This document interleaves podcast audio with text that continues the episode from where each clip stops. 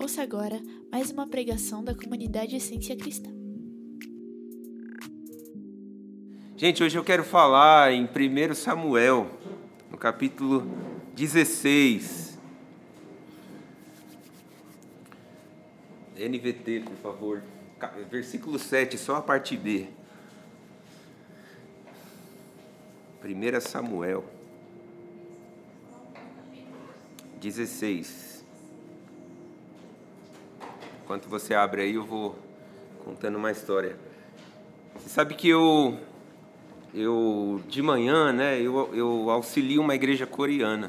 Aí estou lá com eles toda manhã, de domingo, trabalhando com os jovens, né? Algum tempo atrás eu saí para almoçar com eles, né? Aí na mesa tinha alguns amigos homens, né, coreanos, e a gente estava conversando a respeito de beleza. Olha só a conversa dos homens, em beleza coreana. E eu, eu ouvi uma coisa tão interessante ali naquela mesa. Ah, você sabia que as coreanas, por exemplo, elas gostam de fazer plástica nos cílios? Nos cílios não, na pálpebra. Porque eles não têm. É, é eles não têm aquela dobrinha. Né? Então eles querem aquela dobrinha que a gente tem. Eu falei, sério que eles fazem isso? E a gente quer tirar, né? E eles querem colocar. Aí eu fui para casa, né, pensando naquilo, fiquei assim, caramba, né, que coisa. Fui para casa, aí comecei a pesquisar, né, padrão de beleza coreana, para tentar entender o universo deles, né? E aí eu percebi, né, que eles gostam de nariz fino, né, queixo fino e rostinho assim também fino, né? E eu tô lá com isso, eu falei, puxa, então eu não me encaixo em nada disso. Porque eu sou né, igual uma triunfo, né, igual uma, uma, uma bolacha. Enfim, parece, gente, parece não. A nossa sociedade, não só a coreana, mas a sociedade brasileira como um todo, é obcecada por beleza, por estética, né, por cirurgia plástica, por é, academias, por é, movimentos fitness, movimentos pró-saúde, tudo isso que deixa a gente mais bonito, mais é, embelezado, né? E por favor, não me entendam mal, tá? Eu não sou contra nada disso, eu sou super a favor. Eu acho que você tem que estar de bem com você mesmo. Mas parece que no texto que a gente vai ler agora, Deus observa mais uma característica em nós, além da beleza, além da estética. Então vamos ler aqui, por favor, versículos 7 do capítulo 16 de 1 Samuel. Ah, vamos lá, a parte B, tá, Elô? Outra parte. Porque o Senhor não vê como o ser humano vê. O ser humano vê o exterior, porém o Senhor vê o coração. Amém. Quando Samuel estava procurando um homem para suceder o rei Saul, Deus disse assim a Samuel: Samuel, vai até a casa de Jessé, lá você vai encontrar vários meninos, né? E tem um deles lá que é meu escolhido. De repente, o Samuel foi até essa casa e começou a chegar os irmãos de Davi. E eram homens bonitos, padrão FIFA, né? Ah, com estética ok, com aparência ok. Mas parece que o Samuel, toda vez que olhava para um desses homens, falava assim: puxa, acho que é esse, olha só como ele é bonito, olha só como ele é forte, olha só como ele é, é tudo isso aí, né? Aí teve uma ocasião, né, que o Senhor, agora sim a parte A, diz assim a Samuel, no versículo 7: Samuel, não julgue pela aparência, nem pela altura, pois eu o rejeitei. O Senhor não vê as coisas como o ser humano vê. O ser humano vê o exterior, porém, o Senhor vê o coração. Considerando que o ser humano supervaloriza as coisas, os atributos externos, visíveis aos nossos olhos, Deus examina muito mais profundamente o interior de cada ser humano em busca de algo mais.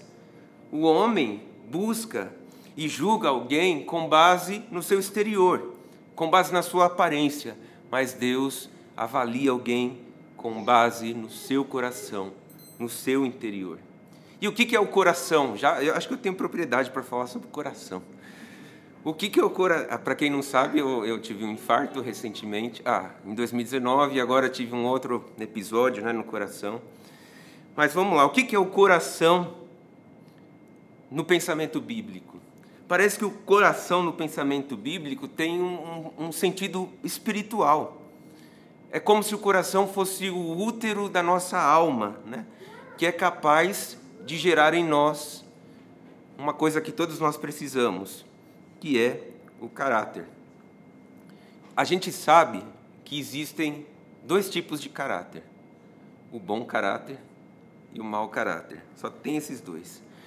Quando alguém geralmente é bom caráter, a gente fala assim: puxa, essa pessoa é, é muito honesta, essa pessoa é fiel, essa pessoa é íntegra.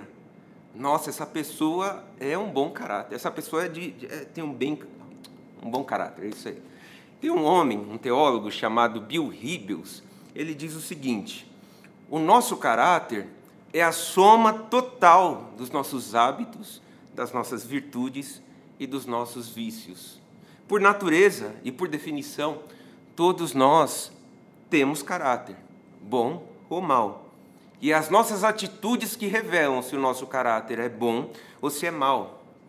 E ainda se tratando de definições, há um pensamento popular que diz o seguinte: os nossos pensamentos se tornam ações, os nossos hábitos se tornam nosso caráter, e é o nosso caráter que se torna o nosso destino.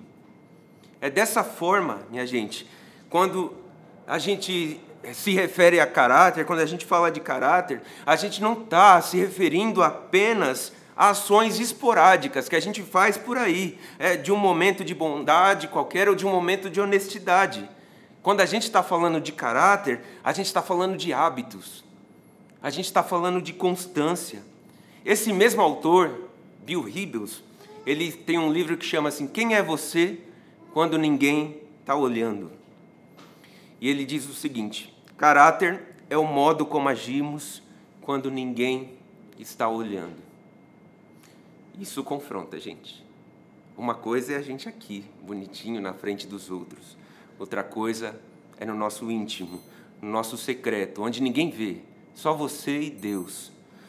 Obviamente que a nossa expectativa ao observar essa frase é que a gente entenda que devemos ser, pensar e agir publicamente, assim como a gente é no privado. E agir no privado, assim como é, como a gente é no público. Ou seja, a gente, a moral da nossa história aqui é que o nosso caráter é provado e revelado nos bastidores. E a Bíblia está expondo aqui agora um menino que chega no meio da busca de Samuel por um homem para suceder Saul. A história vai nos dizer que esse menino, ele foi chamado lá de trás dos bastidores, lá de trás onde ninguém estava vendo, onde ninguém ia. Ele era um menino pequeno e fracote, um pastorzinho de ovelhas, mas que em pouco tempo ia se tornar o maior rei de Israel falando humanamente, né? Jesus é o maior rei, a gente sabe disso. Esse pequeno e magro pastorzinho de ovelhas foi achado com o coração ajustado, foi achado com o coração calibrado. As suas contas estavam em dias com Deus. Ele era o homem que o profeta Samuel buscava para o Senhor. E Samuel, quando viu aquele menininho, o menor da casa de Jessé, disse: É esse é esse que Deus escolheu para si. E mesmo que a gente, inicialmente, pare e diga assim: puxa, esse, esse menino é um fracote, esse menino não faz jus àquilo que o Senhor está buscando. A Bíblia vai dizer que é esse menino que se tornou lá na frente um poderoso guerreiro, um general valente, um líder inspirador e um músico e escritor dos mais belos salmos. Mesmo Deus sabendo antecipadamente de todo o currículo que Davi teria lá na frente, o que mais impressionou a Deus não foi o seu currículo, o que mais impressionou a Deus foi o coração de Davi. Atos 13, versículo 22, Deus testemunha: Achei Davi, o filho de Jessé, homem segundo o meu coração, que fará toda a minha vontade. Minha gente, se de um lado a gente tem Davi, que está com seu coração ajustado, permitindo ser moldado por Deus, do outro lado a gente tem o Deus que se interessa mais pelo caráter e pela integridade de Davi do que pela sua aparência física e, pelo, e pelos seus atributos físicos. E essa é a combinação perfeita. De um lado, um homem ajustado, de outro lado, um Deus que procura homens ajustados, mulheres ajustadas. Essa é a combinação. De um lado, Deus procurando pureza integridade de coração. Do outro lado, um homem que se deixa ser moldado pela vontade de Deus. Agora que a gente sabe mais ou menos aqui o contexto da nossa história, eu queria encorajar você e eu também a desenvolvermos um coração para Deus. Que coisas que a gente é, pode, antes de desenvolver um coração para Deus, pensar é, quais são as coisas que destroem o nosso coração para Deus? Quais coisas podem destruir um coração para Deus? Você sabe que o nosso coração físico, e mais uma vez eu posso dizer isso, ele é muito forte. É do tamanho, é assim, né, que a gente faz, né? É do tamanho de uma, é menor que uma latinha de Coca-Cola. Só que ele, esse motorzinho aqui é capaz de bombear 7.500 litros de sangue todos os dias. Ele bombeia pelo seu corpo esse mesmo sangue 7.500 litros. Imagina só a força disso, né? Ele tem o tamanho de um punho e não pesa mais do que uma latinha de coca. Agora, o nosso coração espiritual não é tão forte quanto esse coraçãozinho aqui de carne. Ele é bem frágil, nosso coração espiritual, a nossa alma, e ela é suscetível a todos os tipos de doenças malignas que querem influenciar e comprometer a nossa integridade. É por isso que o sábio de Provérbios diz o seguinte: de tudo que se deve guardar, Guarda bem o teu coração, porque é dele que procedem as fontes da vida. A pergunta então que a gente tem que fazer é: como está a saúde espiritual do meu coração? Ou do meu coração espiritual, como vai a sua saúde? Para afastar essas doenças que querem impregnar sobre ela e destruir sobre ela. E quais doenças podem ser essas? A gente pode dizer que a primeira doença que vem para derrubar o nosso coração espiritual é a vanglória. A vanglória surge quando a gente se gaba de certas realizações. A vanglória domina o nosso coração, inchando o nosso coração com falsos elogios, fazendo que a gente diga: Esse cara sou eu. Nada a ver essa piada, né? Só para quebrar o gelo. Olha só as minhas, as minhas realizações. Olha só o que eu fiz. Geralmente a vanglória se apresenta cheia de vaidade, cheia de presunção. Só que o outro lado da moeda, da vanglória, também tem uma verdade. E ela se chama autocomiseração. O que é autocomiseração? O John Piper vai escrever no livro dele Em Busca de Deus o seguinte: a vanglória é a resposta do orgulho ao nosso sucesso. A autocomiseração é a resposta do nosso orgulho ao nosso sofrimento. A vanglória diz: mereço ser admirado, pois eu alcancei muito. E a autocomiseração diz: mereço ser admirado, porque eu sofri tanto. A vanglória é a voz do orgulho no coração dos fortes. E a autocomiseração é a voz do orgulho no coração dos fracos. A vanglória parece que é autossuficiente. Já a autocomiseração parece que é altruísta.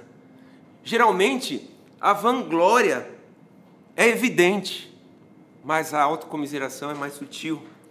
A vanglória surge de um ego inflado, e não é difícil perceber um ego inflado, mas a autocomiseração surge de um ego ferido. A pessoa com vanglória se gaba tem autoestima elevada e supervalorização de si mesmo, enquanto que aquele que fica se remoendo está em autocomiseração, porque está infeliz com o seu valor que está passando desapercebido pelas outras pessoas. Ela diz: Ah, eu não recebi aquilo que eu mereço, eu mereço muito mais, ninguém me trata segundo o meu valor. Portanto, minha gente, com vanglória ou com autocomiseração, ambas características são doenças do nosso coração espirituais e são pecados perigosos e enganosos que, que endurecem o nosso coração. E essas duas coisas estrangulam a nossa fé, sufocam a nossa esperança, sugam a nossa alegria, alimentam a nossa raiva e roubam qualquer outro desejo que a gente tem para servir os outros. Duas vilãzinhas do nosso coração. Uma é um tipo perigoso, porque abre a porta do nosso coração para outros pecados, como fofocas, como difamação, gula, abuso de substâncias, abuso de pornografia ou consumo de pornografia, consumo frenético de Netflix e de outros tipos de entretenimento. Isso é só para a gente ter alguns exemplos. Mas além da vanglória e além da autocomiseração, também tem um outro, pecado, um outro pecado, uma outra doença que afeta o nosso coração, que é o egoísmo. O egoísmo encolhe o nosso coração ao ponto, ao ponto de não deixar espaço para mais nada, a não ser para eu, para eu e para meu. Eu, eu e meu. O egoísmo é um tipo de comportamento, minha gente, que leva o indivíduo a olhar apenas para suas próprias opiniões, apenas para os seus próprios interesses e necessidades, desprezando as necessidades alheias. Em que caracteriza isso? O, o Tim Keller, né, no, no, no livro Catecismo Nova Cidade, ele diz o seguinte: a idolatria é amar qualquer coisa mais do que Jesus Cristo. Amar qualquer coisa mais do que Jesus Cristo consiste no pecado de idolatria. E o que, que é o egoísmo? Nada mais do que pecado de idolatria, quando eu mesmo sou meu próprio ídolo. Quando eu mesmo sou o meu próprio bezerro de ouro. E, tem uma coisa, gente, que é interessante.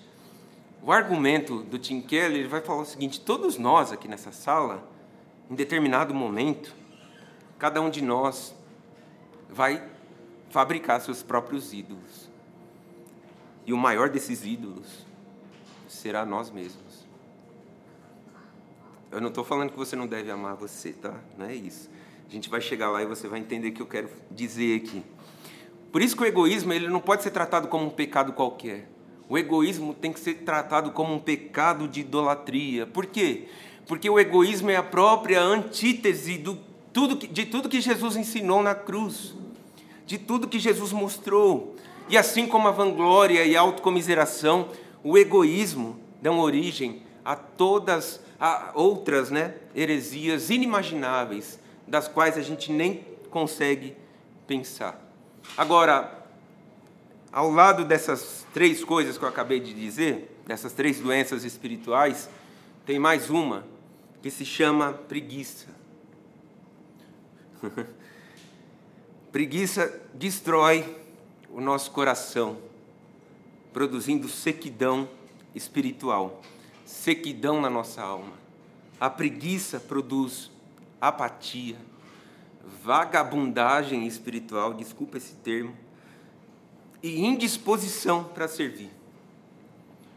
Acredito que nós estamos vivendo na, no nosso tempo algo co como nenhuma outra geração já viveu é, sobre a preguiça. Acho que nós somos a geração mais preguiçosa que já houve nessa terra, no sentido de devoção. No sentido que a gente já não tem mais força para orar, que a gente já não tem mais vontade de buscar o Senhor, de se debruçar, vontade de ir para a igreja. Parece que a nossa geração está sofrendo uma síndrome de preguiça. Parece que tudo hoje gira em torno das outras coisas e nada gira em torno de Deus e da Sua palavra. A situação está tão crítica que quando a gente encontra alguém que ora e que jejua e que adora a Deus, a gente fala: Meu, como você consegue? Você é uma bênção. Olha como você ora, né? E isso, gente, está sufocando a gente. A gente louva as pessoas que chamando elas de super espiritual porque elas oram. Olha só que loucura, veja que ponto nós chegamos. E sabe o que, que, isso, e sabe o que é o pior de tudo? É que a gente está justificando, aceitando essas coisas, dizendo assim: ah, tudo isso em nome da leveza. Aqui na nossa igreja tudo é leve. Aqui na nossa igreja não tem fardo, não tem peso. Só que é essa leveza devocional que está sufocando e matando a gente. E eu sei que isso é duro de ouvir, duro de engolir, mas a verdade, para mim, na minha opinião, essa é a verdade. É a busca pela leveza como um ideal de vida e um fim. É, é um fim. Ai, ai, esqueci aqui que eu ia falar. Enfim, a gente está buscando um, uma forma de, de, sintetizar essas coisas a, a, fim de ser leve em tudo, é, em, em todas as disciplinas espirituais. E a gente está, de certo modo, ficando indisciplinado espiritualmente. Né? Na verdade, é essa falta de disciplina que está matando a gente, né? silenciosamente, matando a nossa devoção, a nossa adoração e as nossas afeições espirituais. Ao que parece, a gente não está interessado em Deus.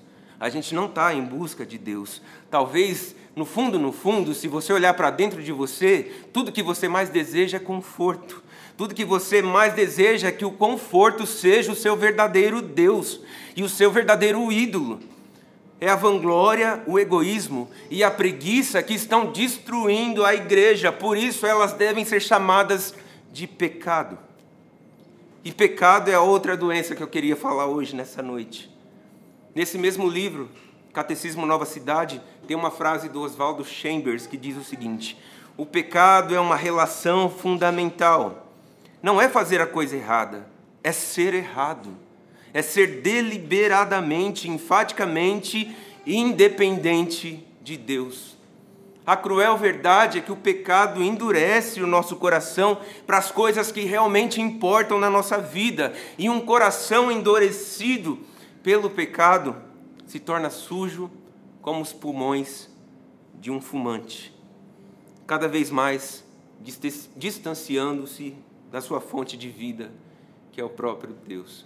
Aqui ninguém fuma, né? Eu estou citando um exemplo aqui, de repente você vai ficar bravo comigo. Uma outra doença, e eu vou terminar nessa doença aqui, cinco hoje acho que tá bom. É uma que se chama estresse. Ah, o estresse. Esse carinha chamado estresse tem destruído muitos corações, colocando exigências desnecessárias sobre ele. Eu fico estressado, cara. O meu candidato não ganhou. Estou estressado com todo o resto, com esse lado aqui, não vou nem falar que lado que é, ou com esse lado aqui, porque a gente corre risco, né, de citar lados aqui e ficar. Eu estou estressado eu sou crente eu odeio a parte de cima do Brasil ou a parte de baixo do Brasil. Esse povo não sabe votar. E é um exemplo banal aqui, mas é muito verdadeiro. Como pode uma igreja andar estressada?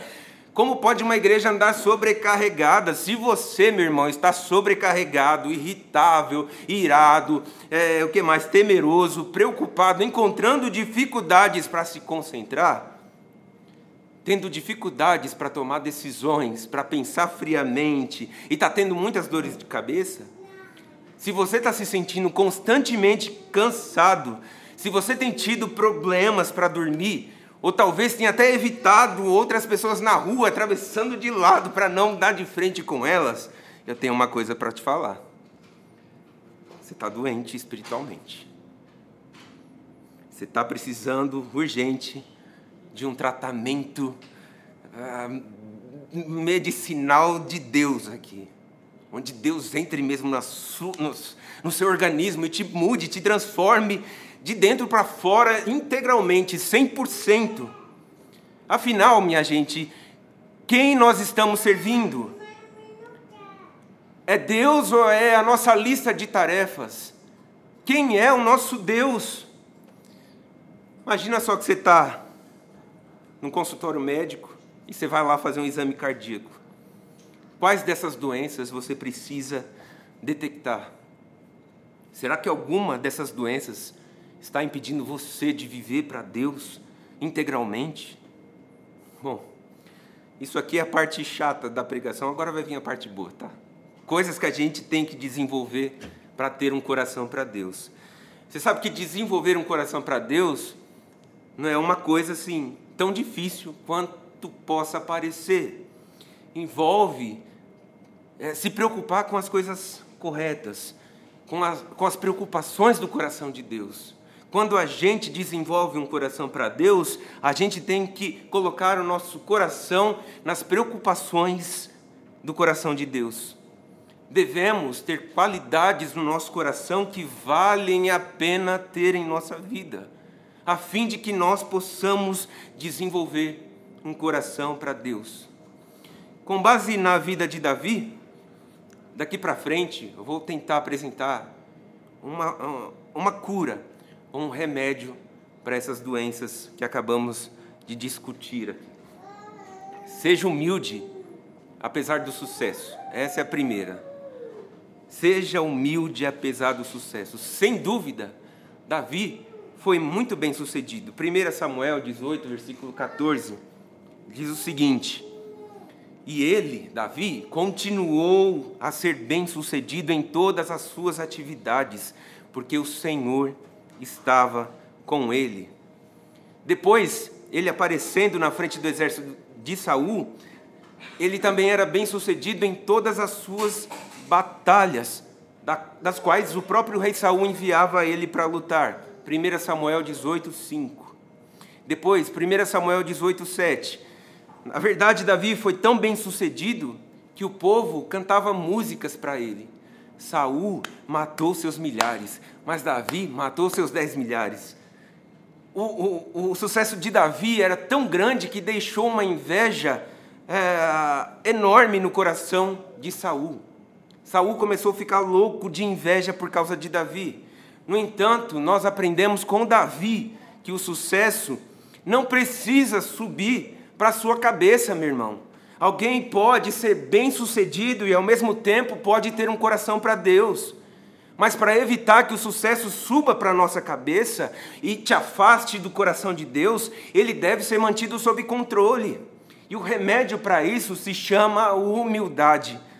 E eu quero dizer aqui que ter humildade é simplesmente reconhecer a graça de Deus e a misericórdia de Deus. E quando se trata de sucesso e realização, a humildade reconhece de onde vêm todas essas coisas. Em uma oração, Davi disse, 2 Samuel 22, 28, Tu salvas o povo humilde, mas com um lance de vista abate os orgulhosos. Talvez o teste final de um coração para Deus seja como você vai lidar com o sucesso que Deus vai entregar na sua mão. E o maior teste do nosso caráter não é o nosso sofrimento, não é a nossa adversidade, mas é a nossa prosperidade. Quando as coisas estão indo bem, aí que na verdade é que a gente tem que se perguntar: quanto eu estou orando? O quanto eu estou buscando a Deus?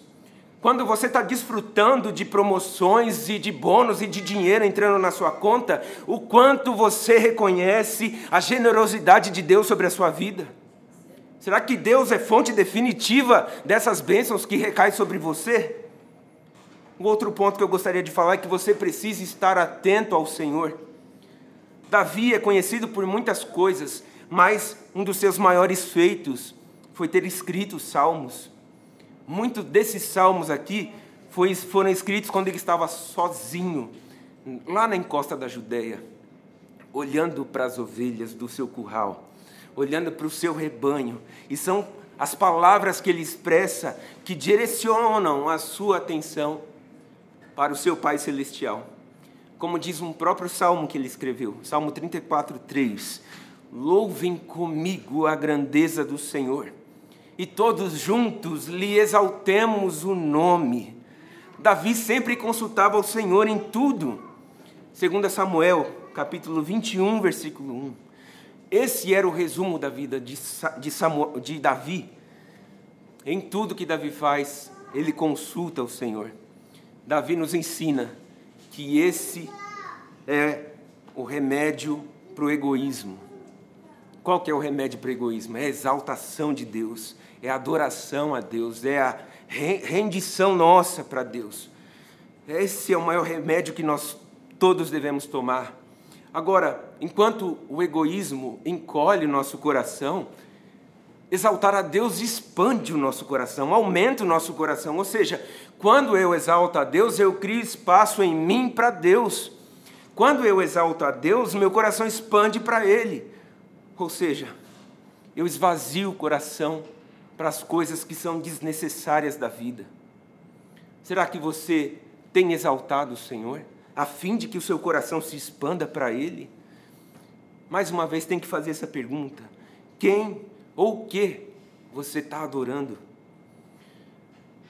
Uma outra parte boa, que esteja disponível ao Senhor. Davi serviu a tempo e a fora de tempo. Isso era uma frase que minha pastora, antiga pastora, gostava muito de falar. Servir a Deus a tempo e fora de tempo, de todo o coração ao Senhor, com toda a sua força, com toda a sua alma, nos momentos bons, mas também nos maus momentos, nos tempos fáceis, mas também nos tempos difíceis. Então eu acredito que o melhor remédio para servir, ou para preguiça, é servir. Você já percebeu que as pessoas que mais reclamam na igreja são as pessoas que não servem? São as pessoas que não trabalham? São as pessoas que mais cobram? Que mais enchem o saco da gente? Ah, eu não estou falando de vocês aqui não, tá? Estou falando de outras igrejas que eu já passei. Ó, se antes, minha gente, a preguiça secou no nosso coração, agora servir ao Senhor abrirá uma comporta de águas vivas dentro de nós, que vai trazer vida, alegria, poder ao nosso coração e uma nova vida, e vida abundante em devoção a Deus. Tem uma história muito interessante de um homem que tinha um poço, comprou uma chácara e tinha um poço no interior. Eu vou só tomar uma aguinha aqui, rapidinho. Fui falar de poço e me deu água, oh, me deu sede. Ele tinha um, uma velha chácara, né? E era um lugar muito remoto. E lá as pessoas só bebiam água tirando água desse poço. Só que era um poço muito abundante, tinha muita água. Então ele dava para os animais, tirava tudo para ele. E vinham as maiores secas do ano, aquele homem sempre tinha água. Mas então veio a modernidade e a água encanada de repente você abre a torneirinha, você não precisa mais ir até o poço buscar água, né? Porque já está ali, você abre a torneirinha. Ele falou: puxa, vamos fazer o seguinte: vamos fechar esse poço com cimento e vamos agora só tomar banho legalzinho e beber água da, da próprio filtro ali da torneira, né? E foi assim.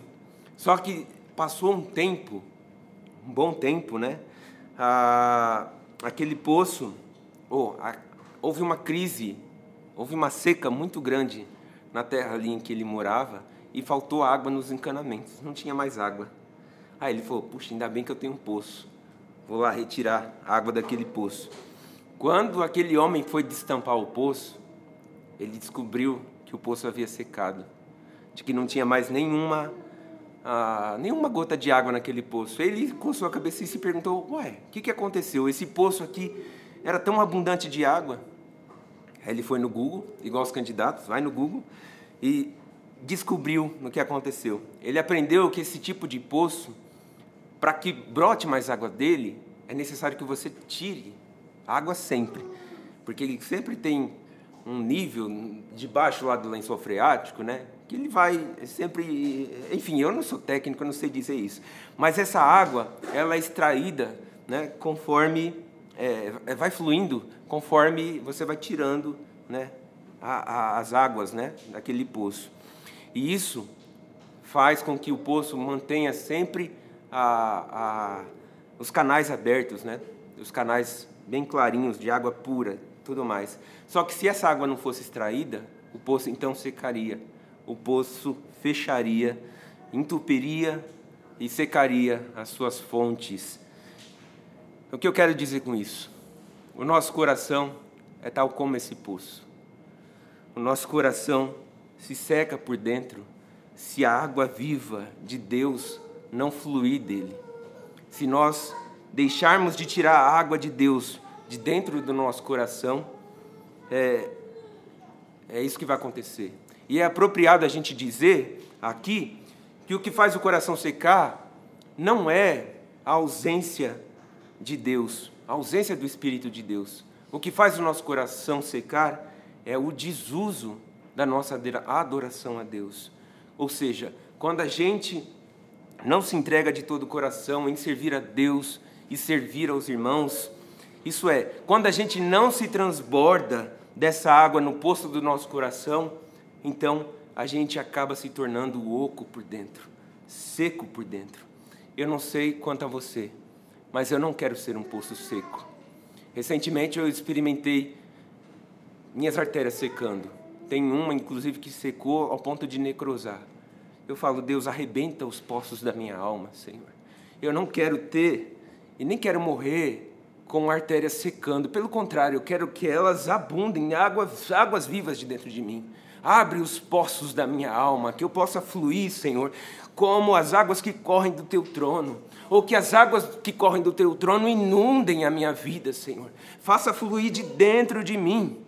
Uma vez a minha esposa disse para mim, é, Diego, é, a gente estava numa loucura, né? A gente gosta de abraçar muita gente, muitas coisas, muitas causas. E uma vez ela falou para mim, para me acalmar meu coração, Diego, Deus quer a nossa disponibilidade antes da nossa capacidade. E ela disse o seguinte: Deus gosta de usar os ocupados. Às vezes você fala assim: Nossa, eu estou precisando de mais tempo para fazer outra coisa. Você já percebeu que quanto mais tempo você tem, menos coisa você faz? Dá mais preguiça? Agora, quando você está cheio de coisa para fazer, é da onde você tira mais garra. É igual os empresários que nós temos aqui, os empreendedores.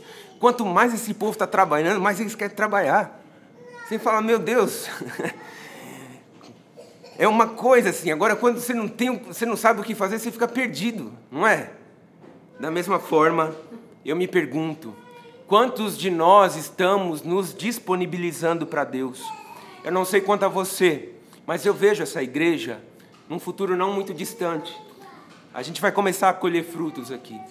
É óbvio que quando você planta uma mudinha no chão, não é da noite para o dia que ela cresce e vai gerando frutos. Isso é trabalho intenso. A gente precisa de orar pedindo a Deus chuvas, pedindo a Deus que a semente caia em terra boa. Tudo isso faz é o nosso papel de, de, de plantador.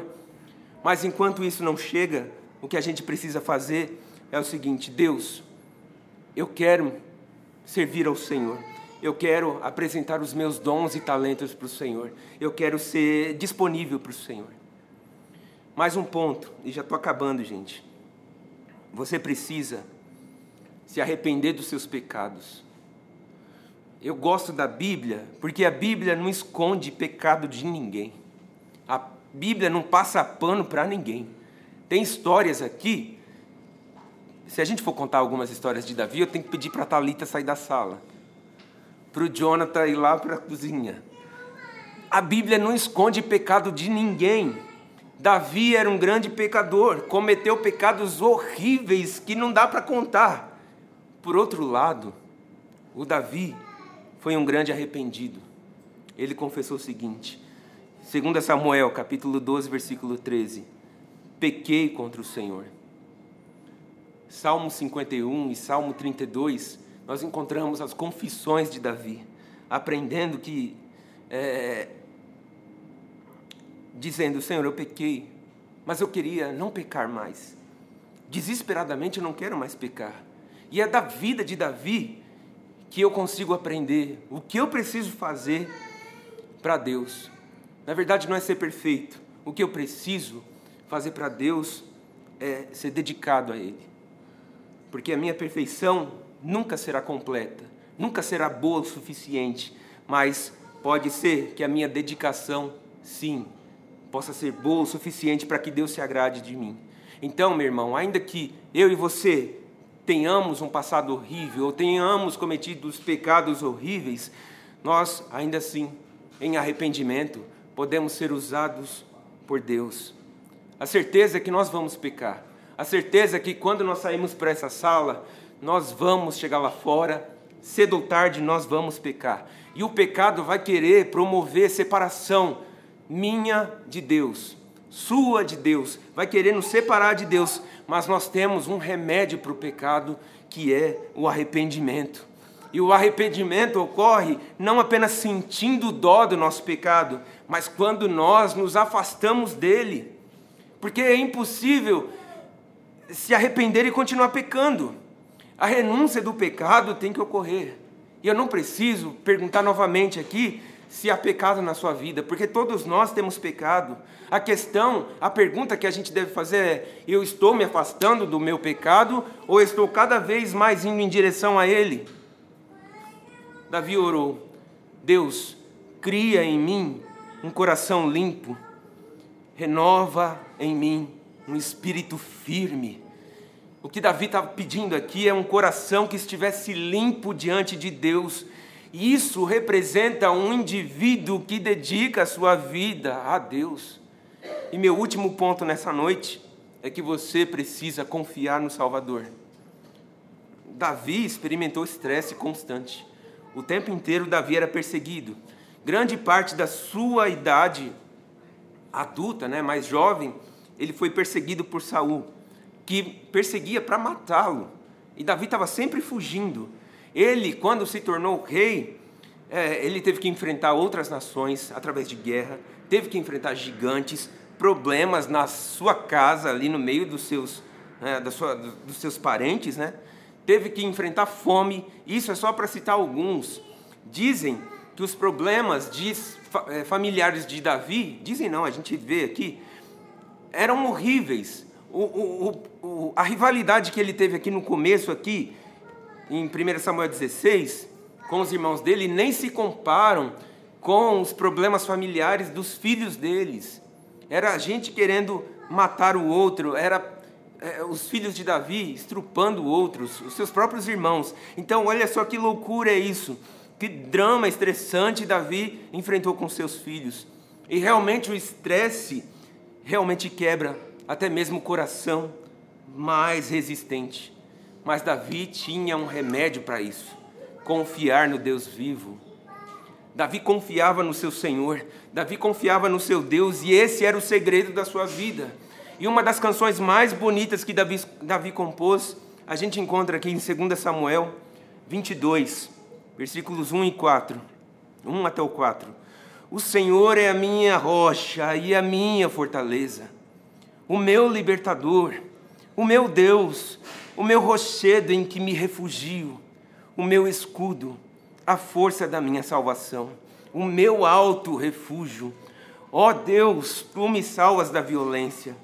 Invoco o Senhor, digno de ser louvado, e serei salvo dos meus inimigos. A maneira mais básica de Davi lidar com os problemas que ele tinha na vida era o seguinte: eu oro eu confio e eu continuo olhando para o Senhor. Como eu e você vamos resistir aos problemas, aos testes, às batalhas da nossa vida?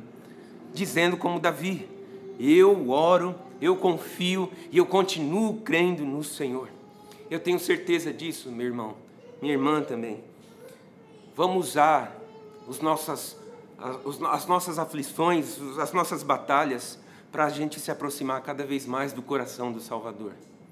Por fim, o grande missionário Hudson Taylor, eu já falei dele alguma ocasião aqui, aquele que serviu na China, ele disse o seguinte: Não importa o quão grande seja a pressão, o que realmente importa é se a pressão te afasta de Deus ou te pressiona para mais perto do coração dele. A pressão da vida, minha gente, Está te atraindo para o Salvador ou está te afastando dele? Isso é o que eu queria compartilhar com vocês, gente. Eu gostaria de orar. Sim, feche os seus olhos nessa noite.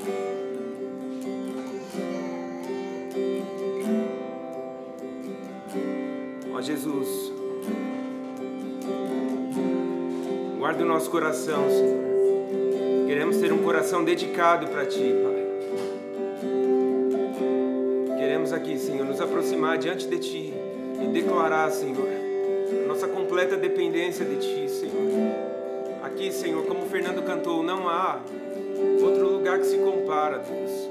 Esse é o melhor lugar para a gente estar, Senhor. Então, Senhor, enquanto nós te louvamos, enquanto nós te adoramos, ó Pai, vem e transforma nosso coração, melhora o nosso coração, afasta, Senhor, as doenças espirituais que nos